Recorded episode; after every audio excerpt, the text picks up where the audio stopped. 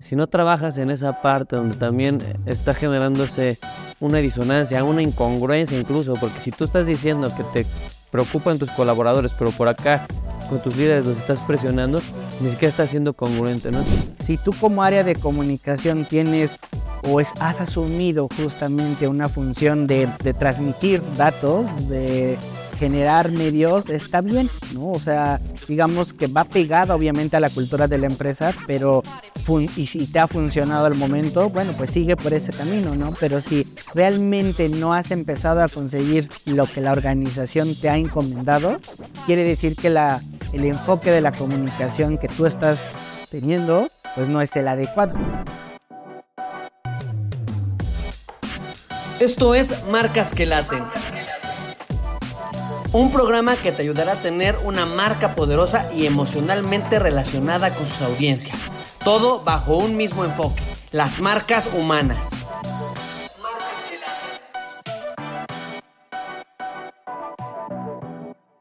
Bienvenidos a un nuevo episodio de Marcas que Laten. Es un placer estar con ustedes con temas súper interesantes que traemos para la comunidad que quiere pues realmente detonar en su organización una marca viva, una marca humana y pues bueno, hoy nos acompaña también Jordi, socio de Comin. Y pues tenemos un súper tema que además realmente lo que buscamos es que se genere conversación. Ojalá que quien tenga dudas nos pueda escribir en las redes sociales. Y el tema que hoy queremos platicar es la comunicación interna ha desaparecido. Y es un tema que lo hemos titulado así porque desde nuestra perspectiva hemos visto, y ahorita me gustaría escucharte Jordi, pues precisamente esta evolución en las organizaciones, ¿no? En los cambios de paradigmas que se están teniendo al interior. Hoy vamos a hablar un poquito más acerca de esta comunicación eh, que, pues que se ve al interior, pero que también ya no estamos hablando como tal y, propiamente de comunicación interna, ¿no? Que es lo que hoy, pues realmente queremos platicarles. ¿Por qué? Porque muchas veces y durante mucho tiempo se ha, se ha, se, ha tendido a, a separar, ¿no? La comunicación externa o el marketing en una esfera y la comunicación interna. Pero pues hoy por hoy realmente mm, el contexto es muy distinto, ¿no? Y ahorita vamos a ver sobre seguramente algunos ejemplos y demás, algunas situaciones complejas incluso con algunas marcas, pero sobre todo pues darnos cuenta de, de cómo más bien esa frontera entre lo interno y lo externo, pues realmente sí ya ha desaparecido, ¿no? Ya no podremos estar hablando de comunicación interna, y que también yo creo, no sé tú cómo lo ves, Jordi, algo que pasa mucho en las empresas porque, bueno, hemos tenido mucho contacto con, gente que, hablando de la parte interna, pues expertos en, en, recursos humanos, comunicación interna o incluso endomarketing, que así le llaman también, ¿no? Donde venden la comunicación meramente como un elemento informativo, ¿no? El típico tablero, la típica este, dossier o la revista interna, que si bien son medios, ¿no? Y si están comunicando, hoy por hoy no es suficiente, ¿no? Y si nosotros sesgamos la comunicación meramente un tema de comunicación interna, pues creo que se está dejando de ver un, un espectro que hoy pues es realmente una realidad, ¿no? Cómo esta frontera entre lo interno y lo externo se ha difuminado y hoy simplemente hablamos de comunicación o incluso más allá de eso, hablamos de emocionalidad a partir de las experiencias. Pero bueno, eso es lo que hoy vamos a, platicar. ¿Cómo estás, mi Jordan? ¿Cómo ves? ¿Te, entusiasmo entusiasma el tema? Pues hola a todos, qué gusto estar con ustedes de nuevo. El tema creo que es eh, muy emocionante para nosotros y sobre todo creo que para las audiencias, para nuestros clientes, para líderes, etcétera, porque al final de cuentas, pues somos personas que nos estamos comunicando, ¿no? Entonces, el hecho de hablar de por qué creemos que esta comunicación interna ha desaparecido o por qué hablamos de esto, pues creo que les va a dar mucha luz o esperemos que les dé mucha luz de cómo abordar ciertos problemas que de repente se ven desde la comunicación o desde el marketing o desde los recursos humanos, pero que al final pues tienen un trasfondo bastante peculiar atrás, ¿no? Entonces, creo que es un gran momento justo para poder eh, darle ese nivel de importancia. Yo recuerdo ahorita que estabas platicando justo como este desdibujamiento de los límites, ¿no? Que hace pues ya muchos años estábamos tomando justo un, eh, un taller de marketing digital, un diplomado, eh, y desde ese momento incluso en el marketing ya se hablaba un poco de esta misma analogía, ¿no? Y decían, bueno, ¿por qué en ese momento hablar de marketing, de un departamento de marketing y de un departamento de marketing digital, ¿no? Este, cuando al final, pues sigue siendo justo la palabra marketing o sigue siendo justo el enfoque de marketing solamente que a través de otros medios o a través de otros recursos, ¿no? Entonces creo que hoy en día ha llegado ese aspecto a la parte de comunicación, ¿no? Y sobre todo creo que se vuelve más relevante con todo lo que todas las empresas vivimos en la pandemia. O sea, creo que ahí se, se dio cuenta la empresa cómo o si efectivamente había desaparecido o no había desaparecido. Pero fíjate que, acabas de decir algo bien interesante. Se dieron cuenta. Exacto. O sea, aquí algo que yo visualizo es, y me gustaría escuchar tu perspectiva. O sea, una cosa es que siempre ha estado ahí inherente el tema de que estamos hablando de una comunicación holística, este, integral en todos los aspectos, ¿no? Nosotros siempre hemos dicho que en una empresa absolutamente todo comunica. Claro. ¿No? Pero sin embargo, yo creo que el paradigma que hoy se está rompiendo y lo que erróneamente muchas empresas durante, sobre todo la época industrial, que fuimos heredando ese tipo de gestiones, llevamos a la comunicación interna, ¿no? Etiquetándolo como, como comunicación interna, meramente como un departamento que se iba a encargar de transmitir políticas, que se iba a encargar de transmitir circulares, ¿no? O que iba a transmitir los puestos y las vacantes. Porque yo he visto muchas empresas, incluso muy grandes, que siguen teniendo esa etiqueta de la comunicación interna. Cuando también, y nosotros lo hemos llevado mucho eh, a la conciencia de los empresarios, lo que llamamos las dimensiones de la comunicación, ¿no? Por ejemplo, las acciones que son mensajes, los líderes pues también están comunicando algo de la organización, y no solamente al interior, sino también al exterior, ¿no? Que ahorita pasamos a ese tema porque creo que es como ir desdoblándolo. Entonces, eh, ahora sí que fue primero el huevo la gallina, o sea, ¿qué, qué, está pasando o, qué ha pasado en las organizaciones? Etiquetaron y encajonaron a la comunicación en un rol meramente informativo, pero la comunicación siempre ha estado ahí, o la evolución de las mismas audiencias, porque también eso es otro tema, claro. Incluso para otro podcast, ¿no? Hoy como colaboradores, pues buscamos otro tipo de inputs de la organización a diferencia de antes. Entonces, desde tu perspectiva, ¿realmente es una evolución de la comunicación o más bien es que ya nos dimos cuenta de lo que siempre ha estado ahí, pero no le hacemos caso? ¿O son ambas? Yo creo que al final tenemos que partir como un poco del entendimiento de cómo la comunicación, más que evolución, creo que siempre, o uno, pero primero, el estudio y los estudios de comunicación interna versus otras disciplinas y versus otras áreas, pues realmente contra ellos y contra estas disciplinas tenemos muy poco tiempo. O sea, hay muy poco tiempo justo de estudio comparado con otros o con otras disciplinas que llevan años, ¿no?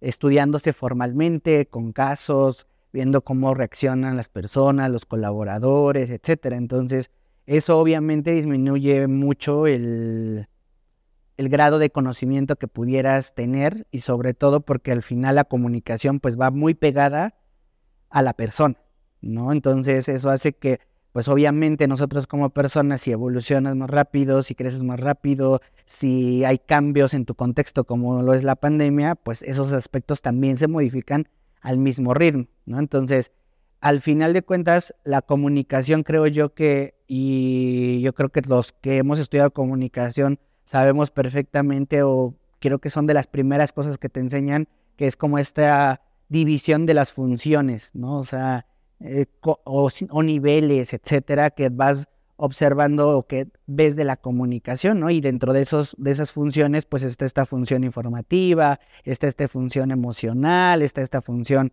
este, que da significado, etcétera. Pero lo, eso ha estado ahí siempre en la teoría, ¿no? O sea, sin embargo, creo que en la práctica la mayoría de los profesionistas, por cumplir justo los objetivos que les plantean, pues se van a solamente o se han ido durante mucho tiempo a cumplir con una sola función, que es esta función de informar y de transmitir información meramente, ¿no? Entonces, al final, ahí han estado, pero no las hemos tocado porque a pocas veces se han tocado hasta recientes años, porque al final el objetivo que a ti te plantean es uno, ¿no? Que, además, perdón que te interrumpa, porque yo sí quiero hacer aquí una acotación desde lo que, bueno, hemos visto en, en muchos casos, pero a mí sí me causa mucha curiosidad que evidentemente, y yo creo que tiene que ver, como bien lo dices, con la forma en la que concebimos a la comunicación, como está inherente, está pegada a nosotros como personas, creo que muchas veces obviamos el proceso de comunicación mm. y, yo lo que he visto es que muchas empresas, bueno, los que llegan a tener un departamento que ni siquiera es de comunicación, realmente es un departamento de recursos humanos que eh, aborda las necesidades de comunicación, pero meramente una, comunicación informativa. Entonces también estamos hablando de que no hay detrás, porque la mayoría de estos expertos en recursos humanos, que paréntesis, me choca la palabra recursos humanos porque creo que no somos un recurso, pero ya hablaremos de eso en algún otro momento. Eh, son expertos más administrativos, más cargados hacia la nómina, hacia perfilado de puestos, hacia así desarrollo de habilidades, pero no son expertos en administrar este, pues, desde canales de comunicación que no nada más son medios, sino todo este tipo de impulsos y cuestiones de comunicación, que creo que también eso ha llevado a las organizaciones eh, precisamente a quedarse en la superficie de la comunicación. Y si a eso le sumamos la visión o el poco conocimiento que tienen los empresarios de gestión de comunicación, porque obviamos esos procesos, ¿no? O sea, como pues hablamos con Dona y pensamos que ya no estamos comunicando, y realmente eso no es comunicar eh, de manera adecuada una organización sin una estrategia detrás, ¿no? Entonces, eh, este paréntesis lo hago en el sentido de que esto que comentas yo creo que todavía se enfatiza más cuando no lo aborda un experto en comunicación, sino que son departamentos de recursos humanos o a veces son los mismos dueños los que abanderan la comunicación sin una estrategia y sin un proceso. Claro, y yo creo que esta parte, bueno, me recuerda mucho a mm, eh, un gran profesor que teníamos en la universidad hace ya bastante tiempo, que nos decía justamente y nos hablaba de esta idea de es que a ustedes les toca administrar estos procesos de comunicación. Bueno, somos administradores. Exacto, entonces muchas veces eso lo dejas de lado, no lo, no eh, entras a una organización, ¿no? Te empiezan a, llenar de objetivos y quiero que todos los colaboradores sepan esto y quiero que conozcan los, los eh, las metas y quiero que se sientan parte de la organización, etcétera, ¿no? Entonces de repente pierdes o es fácil perder ese esa vista, ¿no? Ese rumbo de que efectivamente a ti te tocaría administrar todo el proceso de comunicación con lo que eso implica, ¿no? Entonces, me recuerda mucho eso y, me lleva justo a la siguiente parte de, y recordando justo a un gran amigo eh, que pues nos ha también brindado mucho conocimiento, Alejandro Formanchuk. Un saludo para nuestro amigo Alejandro Formanchuk, amigo desde Argentina, saludos. Saludos.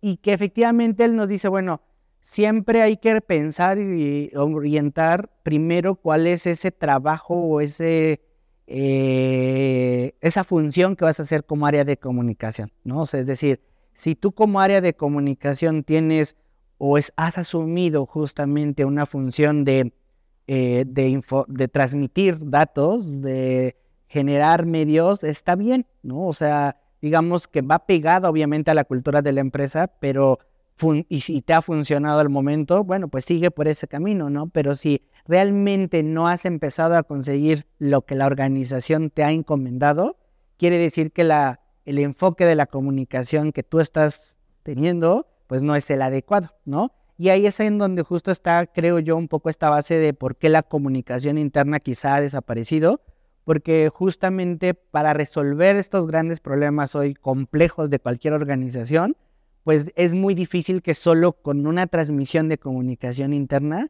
lo logres, ¿no? Y entonces regresando a este enfoque del departamento de comunicación, pues justo Ale siempre nos, nos está mucho compartiendo esta idea de, bueno, es que el área de comunicación es un área de servicio, o sea, es decir, facilitador. es un facilitador para cumplir un objetivo, ¿no? Es decir, siempre, yo recuerdo mucho desde hace ya unos 6, 7 años que nos tocó un primer taller con él, le preguntaban, oye, ¿y cómo, eh, qué objetivos de comunicación en mi área pongo? ¿Cuáles son los mejores? ¿No? Y él le decía, pues es que más bien cuáles son los objetivos que las áreas quieren cumplir, ¿no? O sea, es decir, en, en teoría, pues el área de comunicación no tendría que tener propios objetivos, ¿no? Es decir, yo soy ese facilitador para ti como área para que puedas cumplir un objetivo. ¿Qué objetivo tienes tú? Y yo te ayudo y soy ese facilitador para administrar el proceso de comunicación y que puedas cumplirlo. Sí, claro, por ejemplo, no sé, se me viene a la mente rotación. ¿no? Si el objetivo es disminuir rotación, o sea, el objetivo no es propiamente de la comunicación. Exacto. Pero la comunicación te va a ayudar a mover ese KPI, ¿no? Ese indicador de disminuir la rotación. Exacto. Y creo, creo que eso es mucho lo que pasa. O sea, en muchas organizaciones que, no, que incluso te llegan a buscar o nos llegan a contactar, es bueno, oye, te contacto porque eh, tengo este problema de rotación que decías, ¿no? O porque tengo esta falta de entendimiento o sentido de pertenencia, ¿no?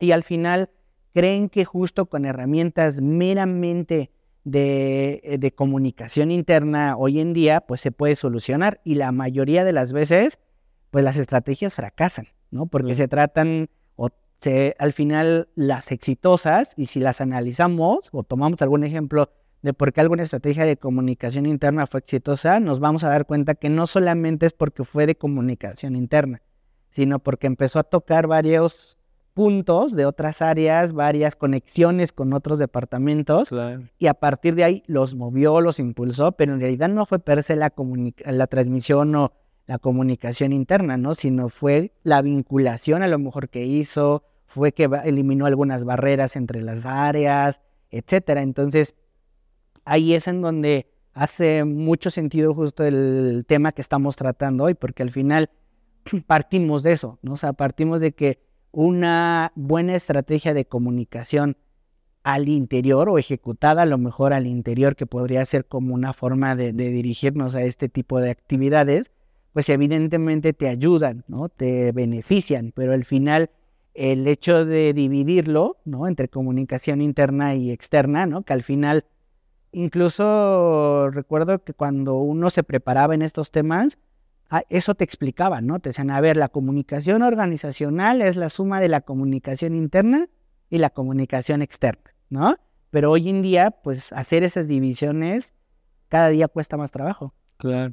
Y sobre todo, digo, yo ahorita para pasar a esa parte, ¿no? Del, de esta, pues sí, cómo se ha desdibujado la frontera entre lo interno y lo externo, porque también hoy por hoy tenemos eh, bajo las plataformas digitales, pues obviamente ya esta realidad de la marca es muy evidente, ¿no? Y con un mensaje en Facebook, pues te pueden este, ventilar a lo mejor todo lo que está pasando al interior, que estamos hablando ya de un tema de congruencia incluso. Pero antes de eso, me quiero regresar. Creo que tiene que quedar muy claro que estamos hablando del concepto de la comunicación interna como lo ven las empresas, ese concepto de departamento de comunicación interna cuadrado, eh, encajonado a solamente administrar medios, o sea, es muchísimo más amplio este espectro, ¿no? Y yo quisiera nada más poner un ejemplo de lo que decías ahorita, ¿no? De que muchos problemas, eh, de hecho, yo estaba viendo una estadística alrededor del 70-80% de problemas en una organización tienen que ver con comunicación. Pero no te los va a resolver el tablerito y no te los va a resolver solamente la infografía que pusiste. O sea, esos son, eh, pues son vehículos, ¿no? Y no sé si te acuerdas que hace un par de años bueno, ya un ratito nos buscó una, una empresa bastante, pues interesante de la, del sector farmacéutico. Obviamente no comentaré el nombre, pero tenían muchos problemas de, de, de, de, que la gente se estaba accidentando en línea de producción, ¿no? Y bueno, pues para contarlo a, la gente que nos ve, ellos buscaban, por medio de una campaña, pues disminuir el tema de, de la disminución, bueno, disminuir el tema de accidentes, ¿no? de la, de la parte operativa. Y aquí algo que yo destaco como ejemplo es que cuando nos buscan, pues nosotros hacer el diagnóstico eh, les comentamos que no es un tema que se resuelva con la típica lona de la familia feliz y este cuídate, tus hijos te esperan, tu familia te espera, porque había algo muchísimo más profundo, ¿no? Era un tema meramente de la comunicación entre mandos medios, operativos a la hora de hacer los, los pedidos, ¿no? A la hora de exigir esta parte de que pues la producción tiene que salir y a mí me vale cómo, pero sale. Y entonces eso llevaba al operativo pues a pasarse por el arco del triunfo medidas de seguridad porque pues estaba casi casi de por medio de su chamba. Entonces aquí lo curioso es que mm, eh, precisamente cuando la organización tiene este tipo de enfoque muy encajonado de que, a ver, tú como comunicación solamente vas a ayudar a hacer mis lonitas, pues obviamente no permite que se solucionen esos problemas, ¿no? Y eso fue lo que ocurrió con esta empresa, que cuando nosotros decimos, a ver, claro que todo esto se puede fortalecer, se puede sensibilizar a la gente con un programa de comunicación ABCD, pues si no trabajas con tus líderes, si no trabajas en esa parte donde también está generándose una disonancia, una incongruencia incluso, porque si tú estás diciendo que te preocupan tus colaboradores, pero por acá con tus líderes los estás presionando, pues ni siquiera estás siendo congruente, ¿no? Entonces, yo creo que este ejemplo pone o, o, o devela o trae a la luz que precisamente ese es el error a nivel concepto que las marcas eh, y las empresas tienen de la función y el rol que la comunicación interna tiene, ¿no? O sea, no viéndolos como un facilitador, sino viéndolos como meramente un área que hace las circulares, que hace la revistita interna, y están perdiendo ese amplio potencial. Yo siempre he dicho que la comunicación es ese sistema nervioso que articula toda la, organización. O sea, no hay ningún solo departamento que no, que no funcione mediante la comunicación. Claro, y yo creo que al final, como bien lo decís, ¿no? Este sistema nervioso, pero hoy en día justo este sistema nervioso pues se vuelve incluso amplio, ¿no? Y en este, en este mensaje que queremos transmitir de por qué esta comunicación interna quizá ha desaparecido es porque este sistema nervioso pues ya no solamente se queda hasta el límite de la barda de la empresa o el límite de, del físicamente, ¿no? Sino claro que a través de los medios digitales, pero no sobre eso. Yo creo que hoy nos damos cuenta que pasa eh, y es más relevante porque hay mayor exposición, pero creo que esta extensión siempre ha existido. O sea, es decir, yo recuerdo justo este ejemplo que, daba, que das y es muy seguro que este, estos colaboradores, ¿no?